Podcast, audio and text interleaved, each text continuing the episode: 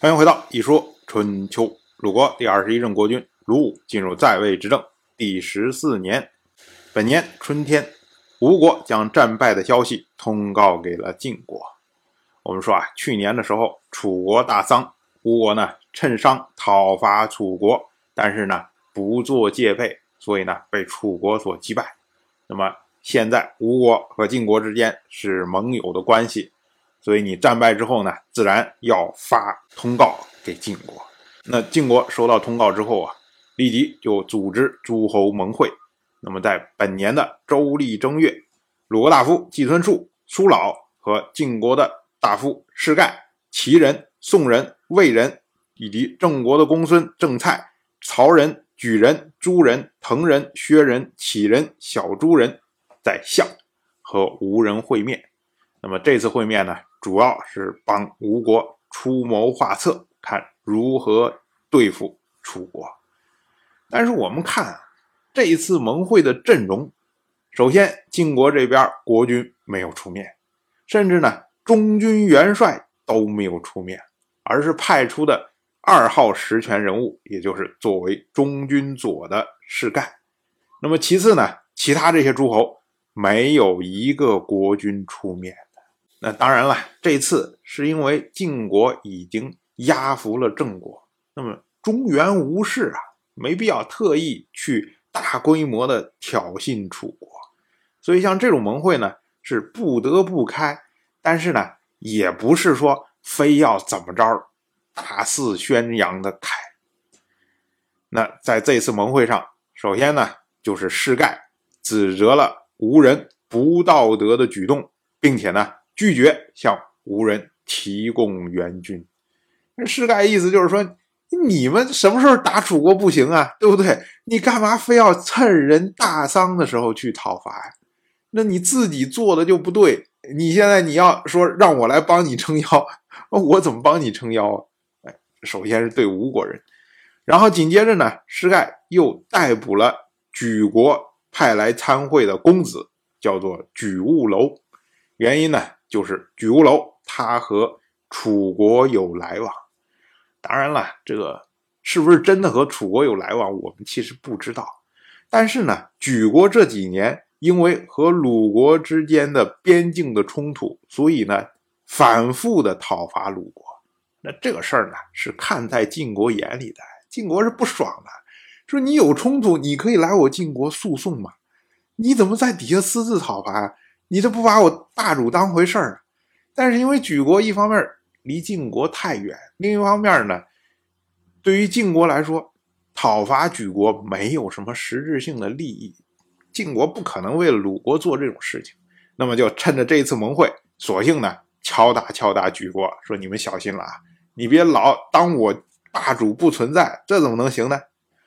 然后紧接着士盖又打算逮捕。姜戎的酋长叫做居之，当时呢，他在朝堂之上责备居之，他说：“啊，过来，姜戎氏，当年秦人逼迫你的祖先武离离开瓜州，他身披白毛编制的衣服，头戴荆棘织成的帽子，到晋国来投靠我晋国先君。那会儿我先君晋夷吾本来。”土地就不充足，还要分给你们食用啊！这是何等的大恩大德！如今呢，诸侯的事情明显寡君不如当年，恐怕都是有言语泄露的缘故啊！那言语从哪儿泄露的？就是你们泄露的吧？所以呢，明天的会面，你居之，你不要参加，敢去参加，我就逮捕你。我们要说啊，施盖这套话。先是说我们有恩于你，然后后是说，哎，你们竟然泄露我们的机密，这是恩将仇报，所以呢，我不允许你参会。你要参会的话，小心我对付你。居之就回答说：“想当年，秦人依仗人多，贪图我们的土地，驱逐我戎人各部落，是晋国的先君晋夷吾展示他的大德，认为我们戎人各部落都是上古四岳的后裔。”不能抛弃，所以赏赐我们南部边境的土地，那里可是狐狸遍地、豺狼嚎叫的地方，是我各部落披荆斩棘、驱逐狐狸豺狼，才能作为先君不侵害、不背叛的臣子。直到今天也没有二心。当年先君晋重耳和秦国讨伐郑国，秦国私下和郑国结盟，并且卫戍郑国，由此才有崤之战。当时是晋国在上防御，戎人在下抵抗，秦军没有能够回到秦国，也是戎人各部出力的缘故。这就好比捕鹿，晋人抓住他的脚，戎人拖住他的蹄，和晋人一起把他放倒。虽然戎人不敢自己鞠躬，但是为什么不能免罪？从那以后，晋国所有的战役，我戎人各部无不按时参与，追随执政，就像崤之战一样，岂敢离心为逆？现在晋国官员恐怕是自己有过失，而让诸侯离心，却要归罪我戎人各部。戎人各部饮食衣服都和华夏不同，彩礼不相往来，言语不通，能做什么恶？如今呢？不能参会，我们也没有什么可忧虑的。然后呢，居之他就负轻盈，再退了出来。我们要说啊，居之在整个这套话里面提到了说，容人各部是上古四岳的后裔。所谓上古四岳啊，指的就是上古的诸侯。据说呢，在尧的时代，有方伯就是姜姓，很有可能是姜戎这一支的祖先。然后呢，他。退出来的时候，又复轻盈。轻盈呢，这是出自《诗经·小雅》，内有“凯替君子，无信谗言”这样的话。那对应的呢，就是说，师盖，你是凯替君子，你不要相信别人的谗言。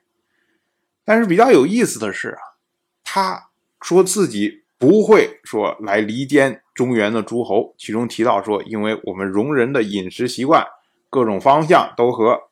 华夏这些诸侯不一样，所以我们不可能勾搭在一起。但是呢，他又负轻盈。我们所谓不学诗，无以言呢，能够如此流利的运用《诗经》来表达自己的心意，这个怎么能够说和中原诸侯勾搭不到一起呢？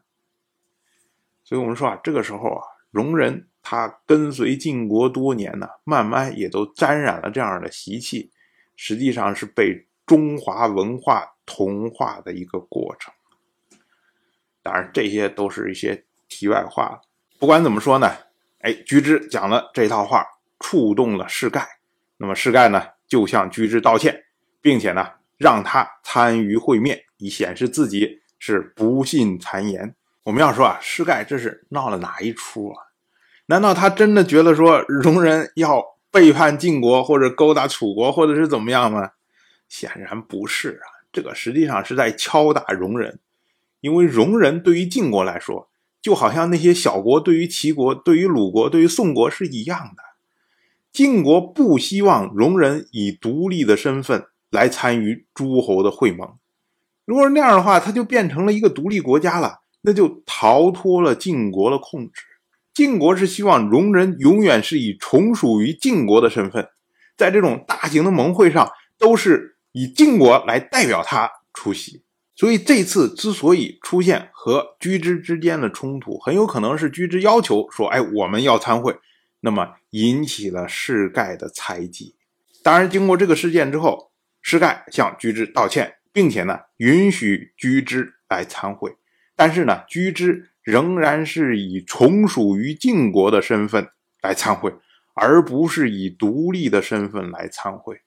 那么春秋就没有记录居之参会，原因呢，就是从春秋的角度，他已经看出来，戎人只是从属于晋国而已。这也是世盖希望表达的。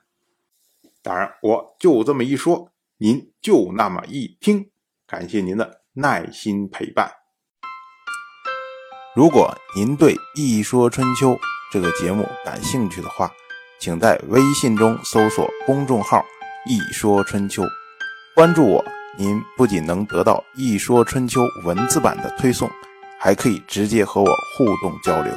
我在那里等待您的真知灼见。